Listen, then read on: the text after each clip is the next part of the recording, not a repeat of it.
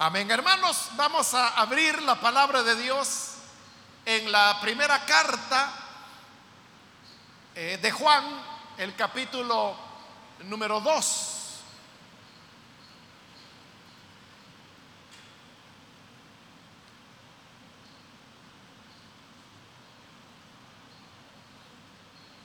La primera carta de Juan,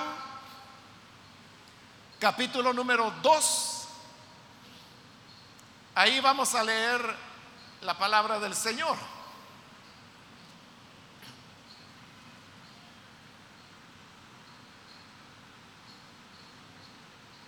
Bien, dice entonces la escritura en Primera de Juan, capítulo 2, versículo 1 en adelante, hijitos míos,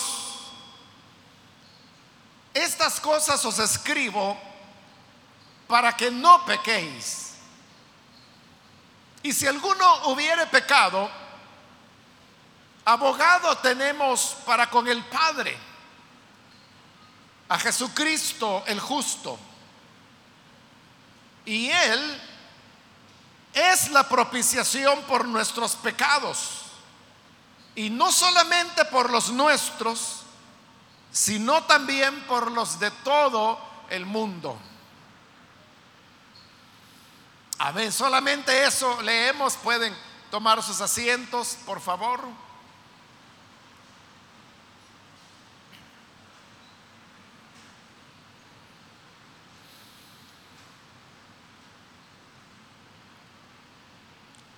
A leer, hermanos, este versículo 1 del capítulo 2 de esta carta, encontramos la expresión de lo que es el corazón de Dios. Y Él nos dice, hijitos míos, estas cosas os escribo para que no pequéis. En primer lugar debemos notar la manera cordial, amorosa, con la cual Dios se dirige a nosotros cuando nos llama hijitos míos. En primer lugar, usted sabe que la palabra hijitos está siendo utilizada en diminutivo, porque la palabra es hijo o hijos y el diminutivo sería hijitos. Cuando nosotros utilizamos el diminutivo, lo hacemos como una manera de, expresión de afecto. No es lo mismo que usted le diga, por ejemplo, a su hija, hija, a que le diga hijita. Porque cuando le dice hija no es que sea malo, está bien, pero diríamos es una manera neutral, hablando emocionalmente de referirse a ella, porque es un hecho de que biológicamente es su hija. Pero cuando usted le dice hijita, entonces ahí hay un lazo afectivo que no solamente está reconociendo que es su hija biológica, pero que además de eso usted le tiene mucho cariño, mucho aprecio, y por eso aprecio, por ese quererla, es que le dice hijita.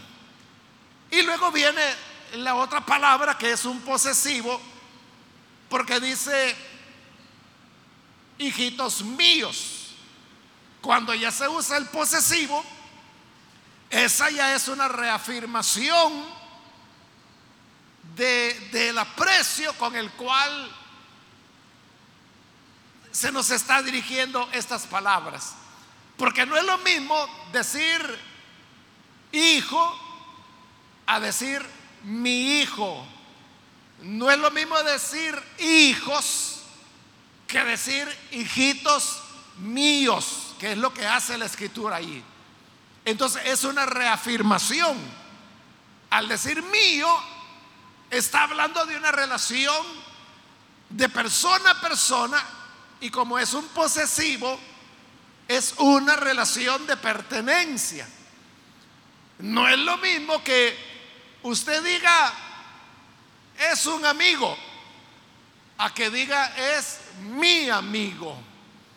Cuando usted afirma que es suyo, entonces eso establece una relación personal con usted. De tal manera que cuando Dios se dirige a nosotros, llamándonos hijitos míos, está expresando en primer lugar su relación fraternal con nosotros, su relación filial, porque Él se está presentando como nuestro Padre y a nosotros nos está considerando sus hijos. Pero esta relación es una relación de gran afecto porque no nos llama hijos, sino que hijitos. Y además añade el posesivo míos, hijitos míos. Entonces es una expresión de mucho amor, de mucha ternura, de relación personal con Él.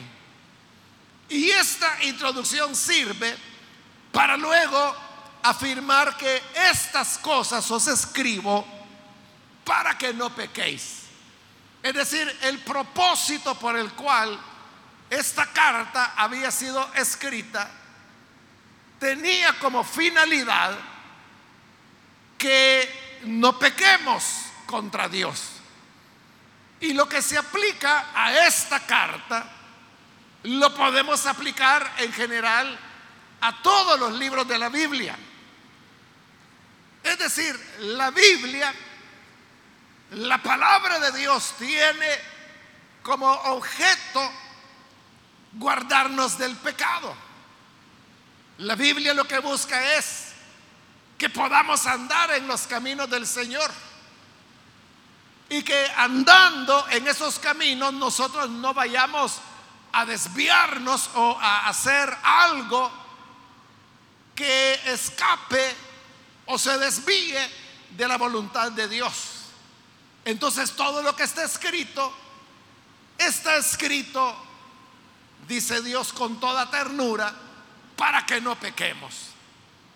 Ese es el ideal. Eso es lo que Dios desea de todos nosotros. Que no pequemos.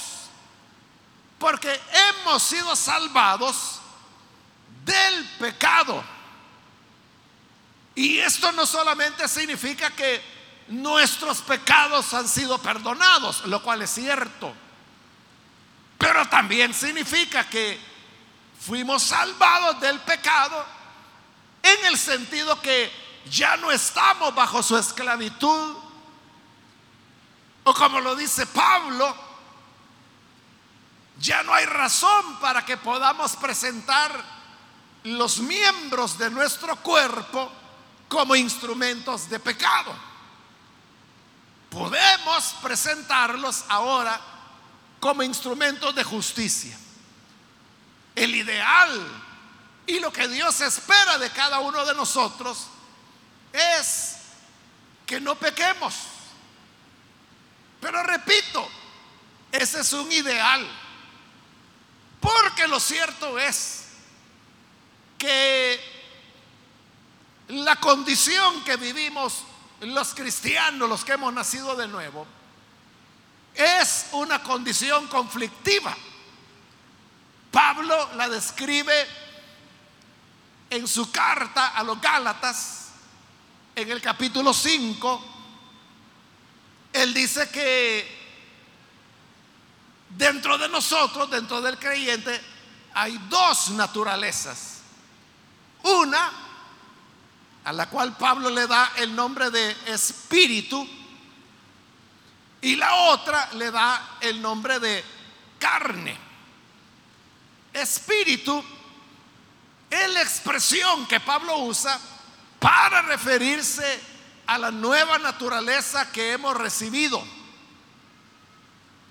Cuando creímos en Jesús, nacimos de nuevo y al nacer de nuevo recibimos la nueva naturaleza que es hecha y engendrada por la palabra de Dios y el Espíritu Santo. A esta nueva naturaleza o nuevo hombre, como también se le llama en la escritura, es a lo que hoy Pablo le está llamando espíritu. Por el otro lado, carne se refiere a la inclinación que, todos los seres humanos tenemos al pecado. También se le llama la herencia adámica, pues es de Adán, desde el pecado de Adán que ha venido pasando de generación en generación hasta llegar a nosotros. También la palabra le llama el viejo hombre o la vieja naturaleza. Y Pablo explica que el deseo del espíritu es contra la carne. Y el deseo de la carne es contra el espíritu. De tal manera que en todo creyente, en todos nosotros, hay una batalla interna continua en la cual están chocando persistentemente el espíritu en contra de la carne. El espíritu, por su lado, es el que pone en nosotros anhelos de santidad, de rectitud, anhelos de fe, anhelos de gozo, de paciencia, de paz. Todo eso es el espíritu. Pero por su lado, la carne trae a nosotros la tentación, trae la inclinación a lo que Pablo llama las obras de la carne. Y dice que las obras de la carne son enojo, ira, pleitos, maledicencias, mentira, robo, inmoralidad sexual. Esas son las obras de la carne. Pero el Espíritu, por el contrario, quiere producir en nosotros lo que se llama el fruto del Espíritu.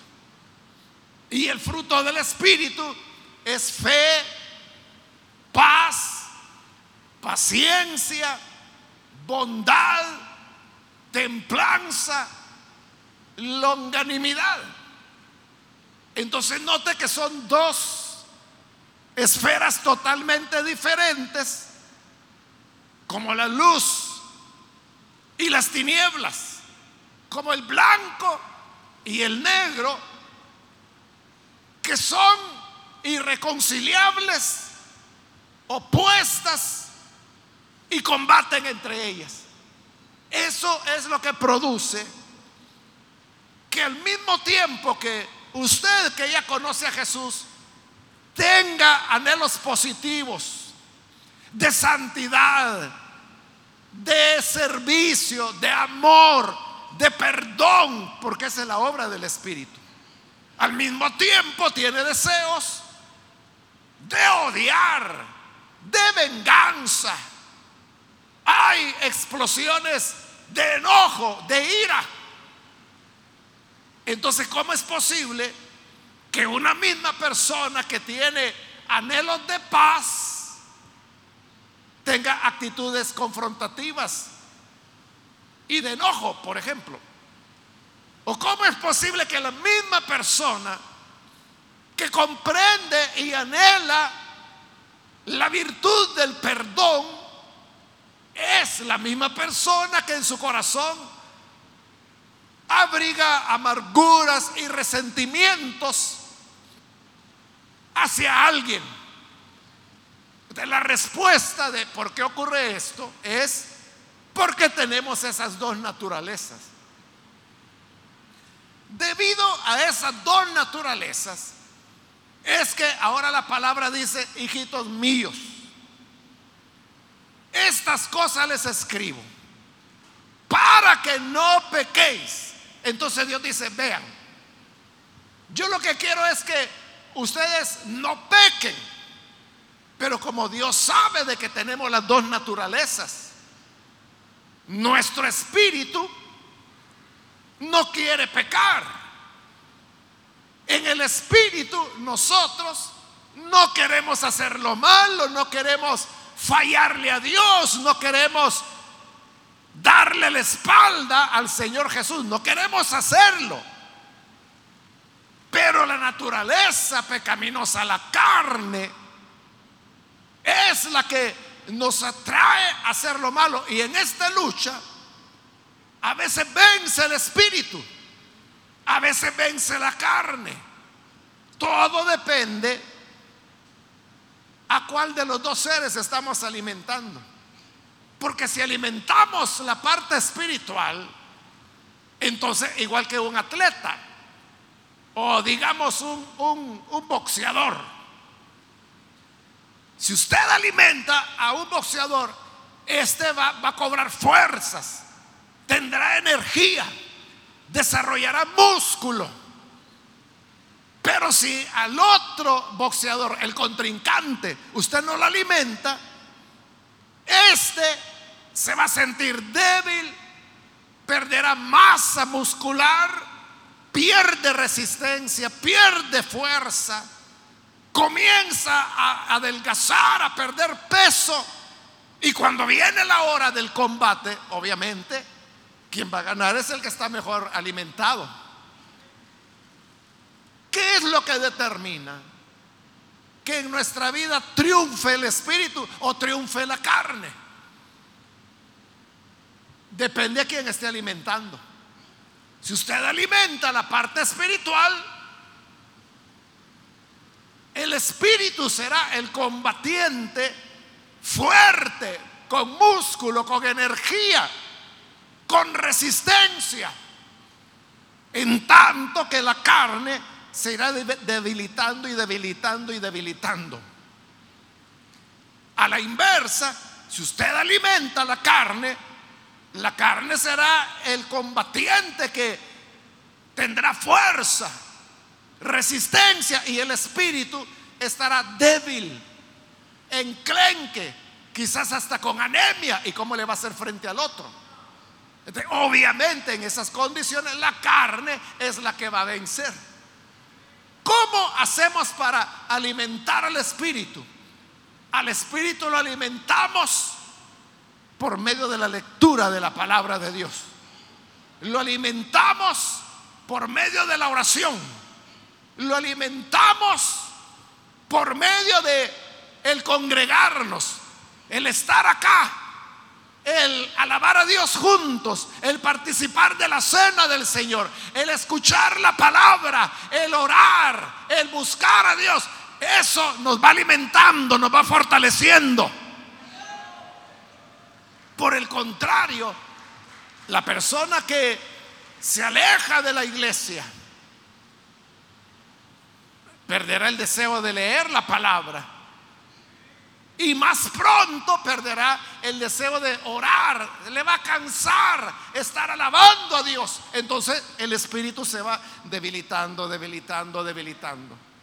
¿Y qué es lo que alimenta a la carne? A la carne lo que le alimenta es la sensualidad, las amistades mundanas. A la carne le alimenta el que usted pase distraído, descuidado de las cosas del Espíritu. Usted puede estar, hoy que está de moda, ¿verdad? Que las personas se ponen a ver series. Y ahí están viendo serie tras serie tras serie. Las series, hermanos, no es nada más que las novelas modernas. Eso es nada más. Con mejores actores, con más presupuesto, con argumentos que ya no son el de la muchacha pobre que llegó como doméstica a una casa y que el señorito de la casa se enamora de ellos y es el amor imposible porque él es rico y ella es pobre. O sea, esas eran los argumentos de las novelas tradicionales, ¿verdad? Las series no, le presentan, pueden haber algunas series con ese tipo de argumentos, ¿verdad? Pero hay otras series que le hablan de hechos históricos, pueden haber series que hablan de elementos culturales, de literatura, de ciencia, en fin. Pero tanto la novela como la serie tiene como objeto captar su atención. Y ese es como la gente se sienta, ya no necesariamente, ¿verdad?, delante de un televisor, pero la cosa es que ahí está capítulo tras capítulo, capítulo tras capítulo, que temporada tras temporada, y van pasando las horas y las horas total, que no se acordó de la palabra de Dios, no se acordó de la oración, no se acordó, hasta cuando sintió, ya había pasado la hora del culto, no vino. Eso es lo que alimenta la carne. Y obviamente si la carne está más fuerte, terminará por vencer al espíritu.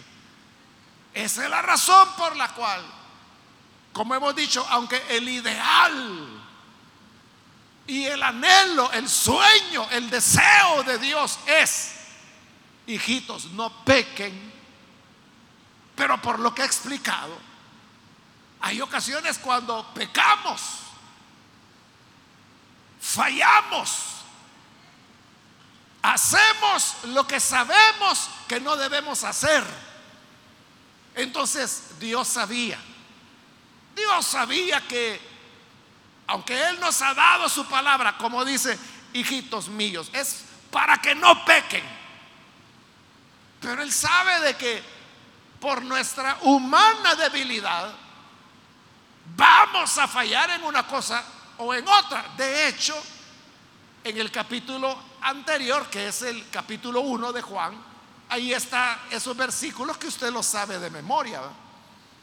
Que si alguno dice que no ha pecado, el tal es un mentiroso. Y la verdad de Dios no está en él.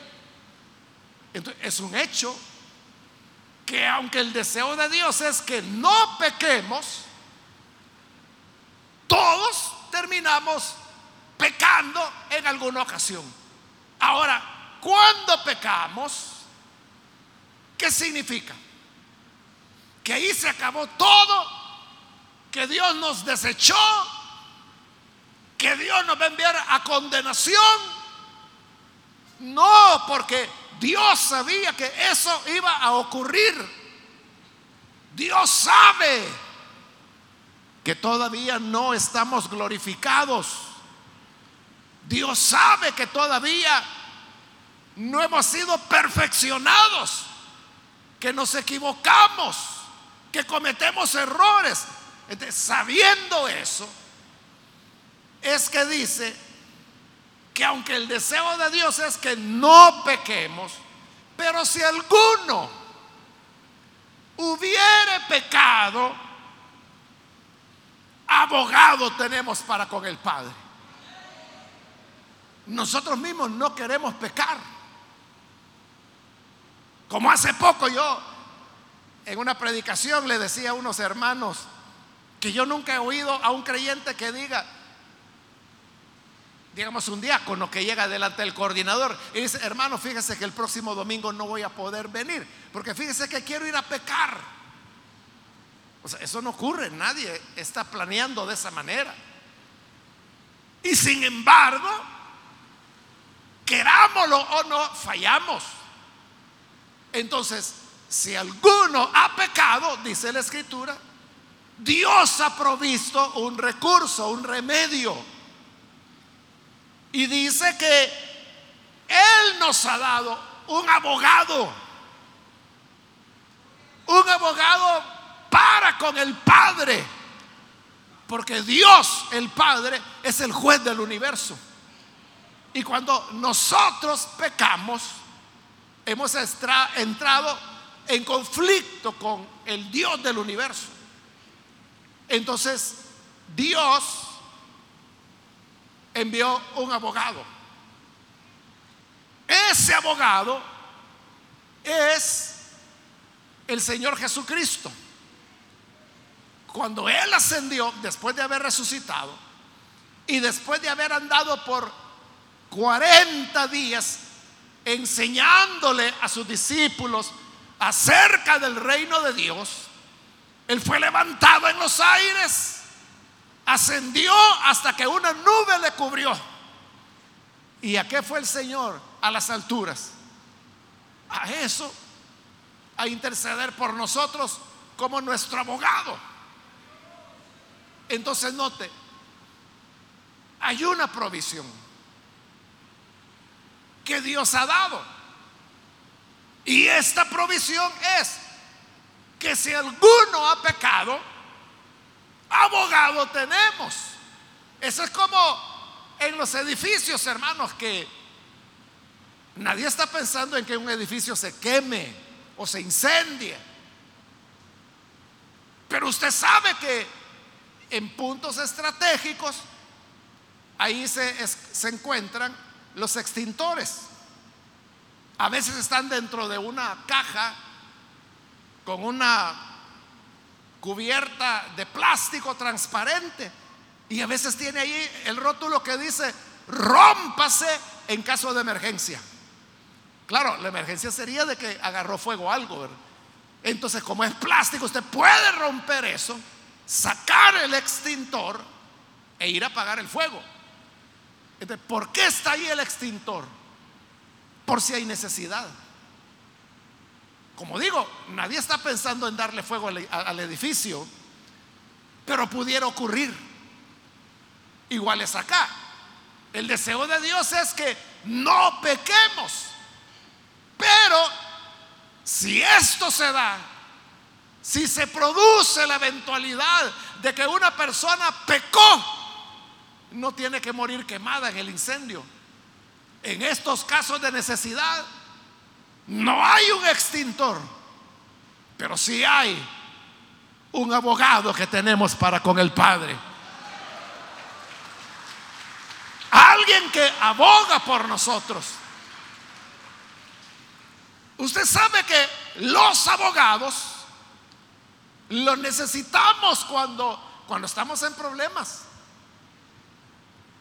Cuando una persona tiene un conflicto legal, cuando necesita reclamar un derecho, cuando otra persona le, ha causado algún agravio, ahí están los abogados para ayudarnos.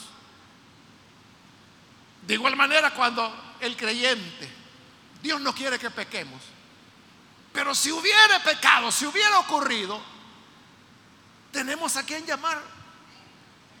Tenemos a un abogado, tenemos a un defensor. Y sigue este versículo 1 diciendo, a Jesucristo el justo. Nuestro abogado es Jesucristo. Él es el que va a tomar nuestra causa, el que va a tomar nuestro caso. Y no solo dice que es Jesucristo, sino que dice Jesucristo el justo. El abogado que nosotros tenemos aboga, pero con justicia. Porque Él es el justo. Hay todo tipo de abogados. Hay abogados honestos, de buena reputación, pero hay otros abogados que en realidad no les importa la justicia. Lo que andan buscando es hacer dinero y hacerlo pronto.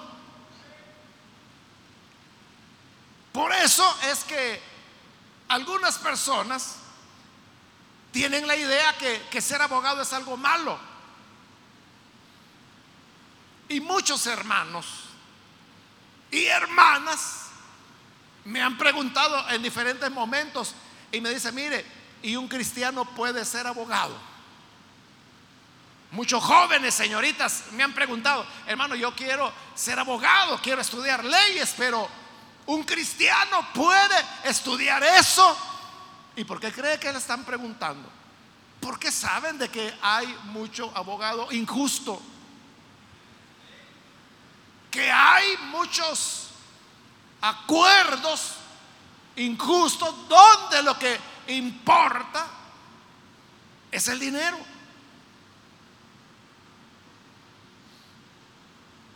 Usted sabe, o no sé si sabrá, pero debería saberlo, que nosotros como Misión Elim tenemos un ministerio que trabaja en los penales desde hace décadas ya. se llama Los Penales del Salvador para Cristo, así se llama el ministerio. Y este ministerio fue fundado hace más de 25 años atrás por un hermano. E, este hermano sabe cómo es la historia de él. Él trabajaba con un abogado, o sea, el hermano, él no era abogado, sino que era como un secretario que le ayudaba al verdadero abogado. Pero sucede que ese abogado, el jefe de él, tenía ciertos manejos ilegales que estaba haciendo. Entonces de repente un día la policía llegó a la oficina e iban por el abogado.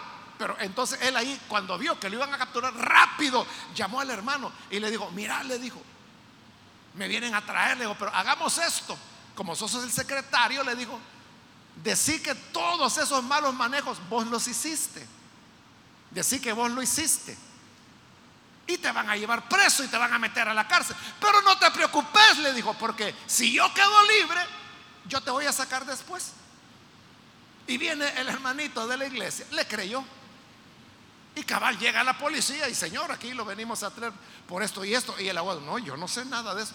No, pero mire, aquí está este documento. Sí, pero eso no lo hago yo, lo hace el secretario. Y como ahí estaba el hermano. Entonces, mire, señor, ¿usted es el que hace esto? Sí, dijo el hermano, yo lo hice. Lo agarraron. Fue a audiencia, lo condenaron y lo metieron preso. Y él confiado que su jefe le había dicho, te van a meter preso, pero yo te voy a sacar rápido. Jamás lo volvió a ver, hermano. Jamás lo volvió a ver. El hermano quedó preso y ahí estuvo, no recuerdo cuántos años le cayeron. Pero cuando él entró a la prisión, él comenzó a ver las condiciones, como los presos vivían.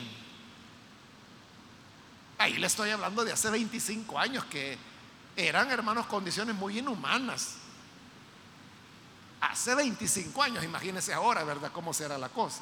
Entonces, cuando él vio todo ese drama, todo ese dolor, él dijo, no, esto no puede ser. Entonces, cuando finalmente cumplió su pena y salió libre, entonces él sintió una vocación de seguir trabajando con esta gente. Así es como nació el ministerio, los penales de Cristo, perdón, los penales del Salvador para Cristo. Él fue el que le puso el nombre. Y así fue como nació el ministerio. Y fue eh, involucrando a otros hermanos. Bueno, el hermano fundador falleció hace ya bastantes años, más de más de 10, 15 años, algo así, falleció. Entonces, el hermano que hoy está al frente, pues ya vino posteriormente. Entonces, así fue como nació. Ahora, le cuento la historia porque aquí estamos hablando de el abogado justo. Jesucristo el justo, dice la palabra de Dios. El abogado con el cual trabajaba este hermano, ese no era justo, o sea, si por eso lo iban a traer. Y todavía tiene el descaro de decirle al hermano, decir que vos lo hiciste todo y yo te saco después. Jamás lo volvió a ver, hermano. Jamás, o sea, a saber qué se hizo el otro le echó a él la culpa para él salir libre y él tranquilo. Pero nuestro abogado nunca nos va a dejar hundirnos. Nuestro abogado nunca se va a olvidar de nosotros. Porque nuestro abogado es justo. Amén.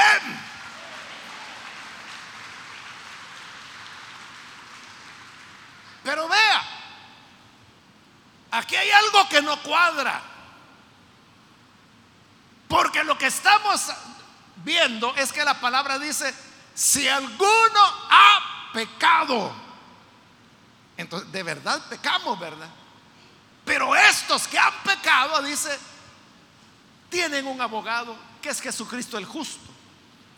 Entonces, si Jesucristo es justo y nosotros hemos pecado, ¿Qué significa eso? Que Jesús debería condenarnos porque hemos pecado.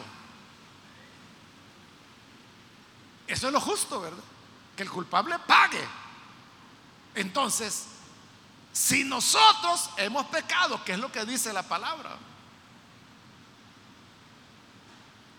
Entonces, y Jesús es un abogado justo, lo que debe hacer es condenarnos porque hemos pecado. Y sin embargo, Jesús no lo hace. Al contrario de condenarnos, nos defiende. Y por eso le digo, ahí hay algo que no cuadra, ¿verdad?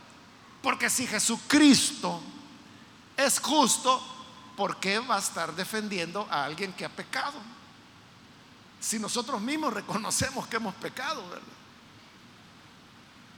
Es como que si alguien que lo acusan de un robo, por ejemplo, llega delante del juez y le dice, yo reconozco que he robado, yo, yo fui el ladrón, yo robé. Y viene el defensor y empieza a decir, no, él no ha robado, si el mismo imputado lo está diciendo. Entonces, ¿cómo Jesucristo puede defendernos si de verdad es verdad que hemos pecado? Y si Él es justo, ¿cómo va a defender a un culpable? Por eso es que el versículo 2 dice, y Él es la propiciación por nuestros pecados. La palabra propiciación viene, hermanos, del Antiguo Testamento. Se recuerda que Dios le dijo a Moisés que debería construir un cofre de madera forrado de oro que se le llamó el arca de la alianza, que representaba la presencia de Dios. Pero este, esta caja de madera, forrada de oro, tenía una tapadera.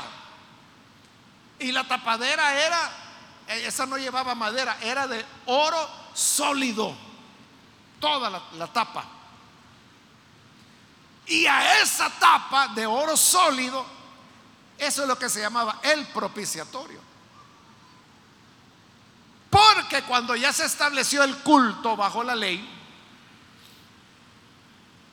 usted sabe que se presentaban sacrificios de animales para el perdón de pecados.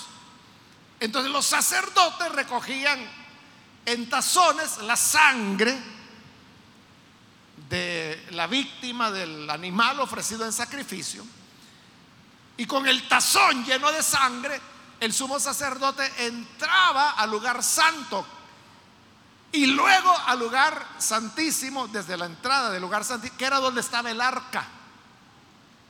Entonces la ley de Moisés, allá en el libro de Levítico dice que el sacerdote, su, su dedo medio, tenía que sumergirlo en el tazón, o sea, empaparlo en sangre. Y empapado en sangre, él tenía que arrojar, o sea, hacer esta acción, ¿verdad? Con, el dedo medio empapado en sangre, tirar la sangre en dirección a la tapa de oro. Entonces la sangre caía sobre el propiciatorio, sobre la tapa de oro. Y cuando el sacerdote hacía eso, Dios perdonaba el pecado de la persona que había traído el sacrificio.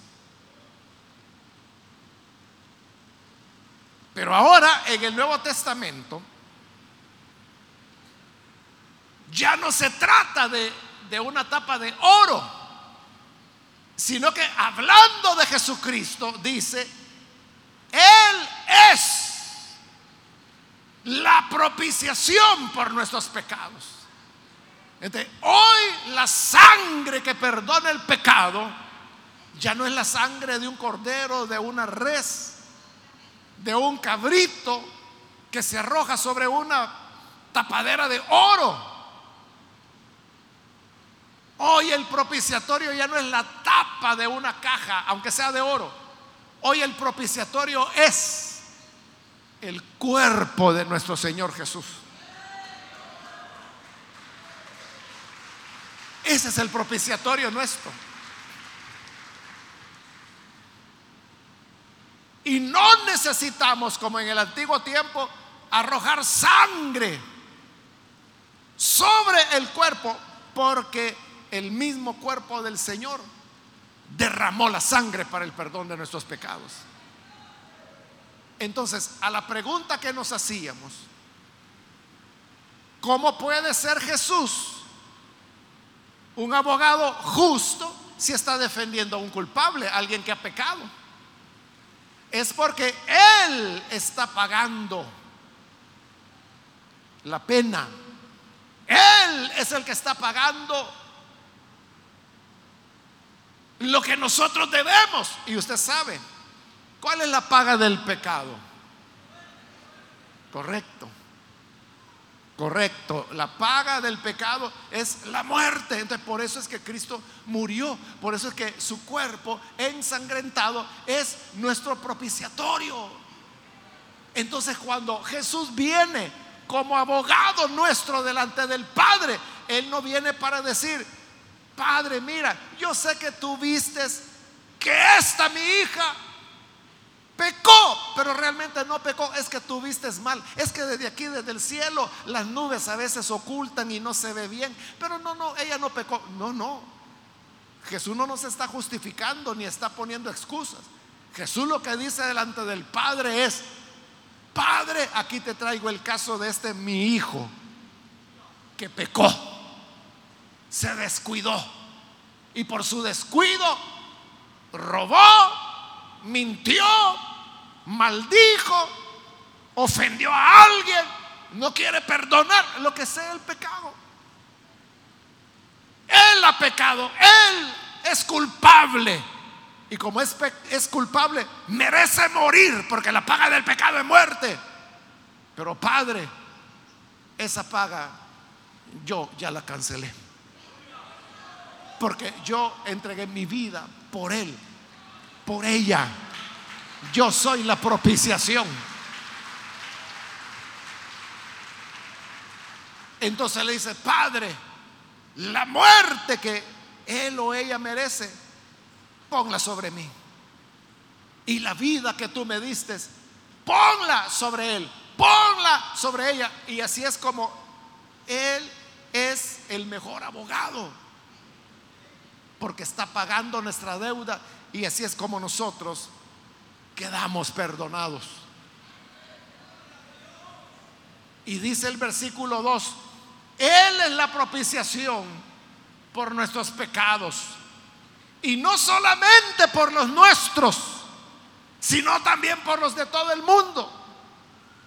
Porque ahí está hablando los creyentes. Entonces dice, hijitos míos, mi deseo es que no pequen. Ese es el ideal. No pequemos, hermanos. Luchemos, esforcémonos, alimentémonos, fortalezcámonos espiritualmente para no pecar. Pero como somos imperfectos, todavía no hemos sido glorificados, todavía vivimos en este mundo en el cual gobierna el príncipe de las tinieblas, dice la Biblia. Aunque no queramos, alguna vez vamos a fallar, vamos a pecar. Cuando eso ocurra, no estamos perdidos. No piense, hoy sí, ya me fui al infierno.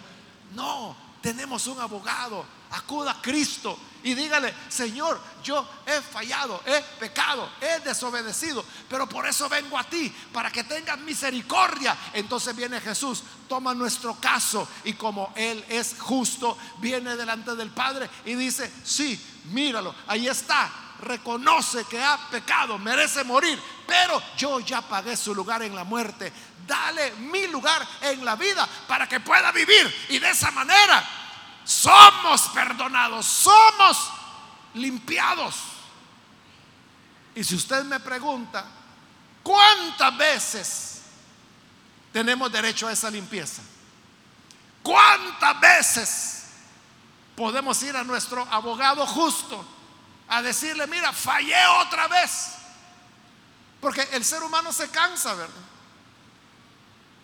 Y uno puede decir, hombre, si ya ya le ayudé 24 veces y todavía quiere que lo siga ayudando. ¿Cuántas veces nuestro justo abogado estará disponible todas las veces que sea necesario. Aquel que dijo a sus discípulos, no deben perdonar siete veces, sino setenta veces siete. Es el abogado justo al cual podemos acudir todas las veces que sea necesario. Y como él dice, el que a mí viene, no lo echo fuera. Él nunca le va a decir, no, no, no, no, no, no, no, mire, usted ya vino como quini mil veces. Ya no, se acabó sus oportunidades. Jamás va a ocurrir eso. Siempre Jesucristo el justo estará listo para ir en nuestro auxilio. Pero como leímos, el versículo dice, no solo va a propiciar nuestros pecados, sino que también los de todo el mundo. Es decir, Jesús perdona no solo a sus hijos, sino que a todas las personas que del mundo quieran venir. Porque recuerde que los judíos tenían la idea que los tratos de Dios y la salvación de Dios eran solo para los judíos. Pero en el Nuevo Testamento, en el Evangelio de Juan, y hoy lo estamos viendo en esta primera carta de Juan, encontramos que dice que es para todo el mundo. En Juan 3:16 dice, de tal manera amó Dios al mundo, no dice a Israel, dice al mundo. Entonces no importa si somos israelitas, si somos salvadoreños, si somos guatemaltecos, si somos chilenos, si somos paraguayos, si somos congoleses, o si somos vietnamitas, o si somos coreanos, lo que sea, todo aquel que en él cree tiene vida eterna. Amén. Y tiene un abogado que siempre velará por él. Hermanos, termino diciendo, si tú has pecado, no desesperes. No pienses de que ya estás perdido para siempre. No. Tienes un abogado justo que hará expiación por ti. Y si tú nunca has recibido a Cristo, esa expiación no solo es por su pueblo, es por todo el mundo por todas las personas del mundo, de la nacionalidad que sea, que quieran creer, porque ahí van a recibir la vida. Vamos a orar, vamos a cerrar nuestros ojos y antes de hacer la oración, yo quiero invitar, si hay con nosotros personas, algún amigo o amiga, que todavía no ha recibido al Señor Jesús como su Salvador, pero si usted ha escuchado la palabra de Dios y la ha comprendido, ha comprendido que el pecado es un problema, pero Jesucristo el justo ha venido para resolver ese problema. Yo quiero invitar entonces, si hay con nosotros algún amigo o alguna amiga que hoy necesita recibir a Jesús como su Salvador, para que esta sangre que bañó el cuerpo de Jesús, que es nuestro propiciatorio, pueda alcanzarle a usted y así tener el perdón. Si usted quiere recibir este perdón, por favor, en el lugar donde está, póngase en pie, en señal que desea recibir al Hijo de Dios, y vamos a orar por usted.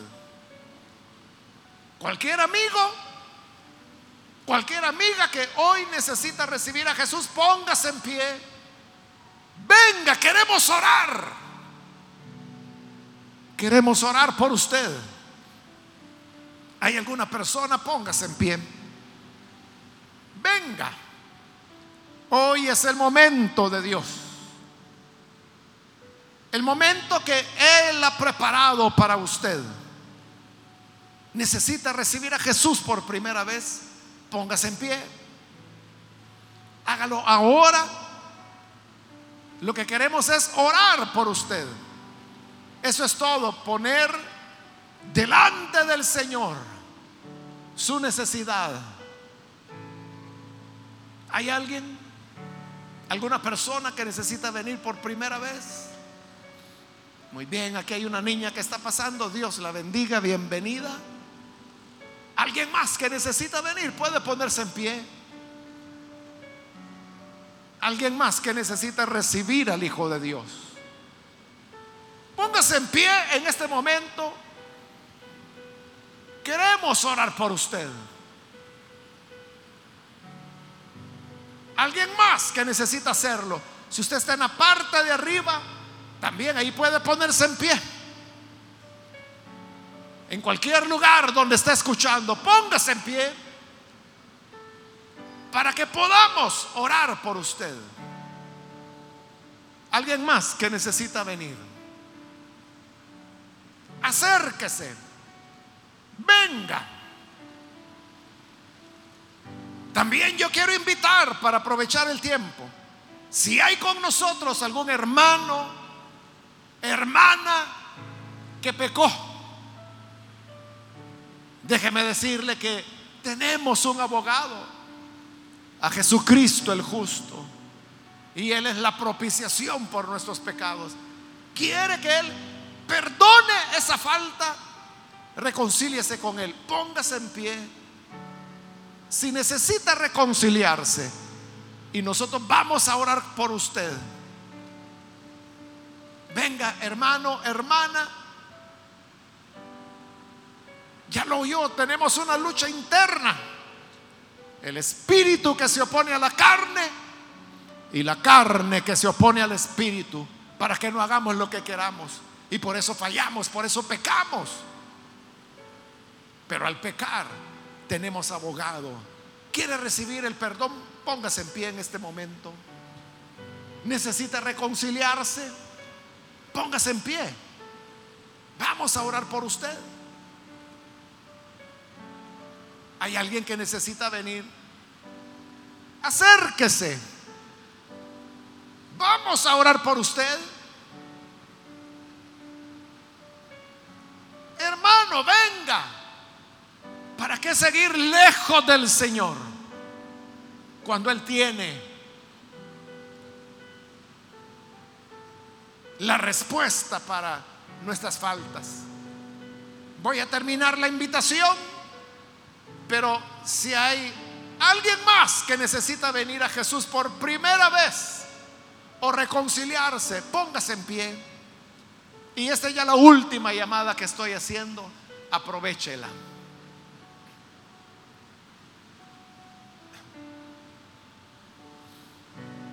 A usted que nos ve por televisión, quiero invitarle para que se una con nosotros en esta oración, reciba al Señor con nosotros. Señor, gracias por esta persona que está aquí al frente, como también aquellos que a través de televisión, de radio o de internet, cualquiera sea el medio por el cual hoy se están uniendo a esta oración, Señor, perdónales, alcánzales, dale, Señor, nueva vida para que puedan vivir para ti, agradarte. Y ayúdanos a todos, Señor, para que no pequemos. Pero si por desgracia fallamos, pecamos. Ayúdanos a acudir siempre a nuestro abogado, a aquel que derramó su sangre para hacer la propiciación por nuestros pecados. Por eso, Señor, es que podemos estar en pie. Por eso, Señor, es que podemos aún estar delante de ti. Bendice a tu iglesia, a todo tu pueblo. Ayúdanos para hacer siempre tu voluntad. En el nombre de Jesucristo, nuestro Salvador, lo pedimos. Amén y amén.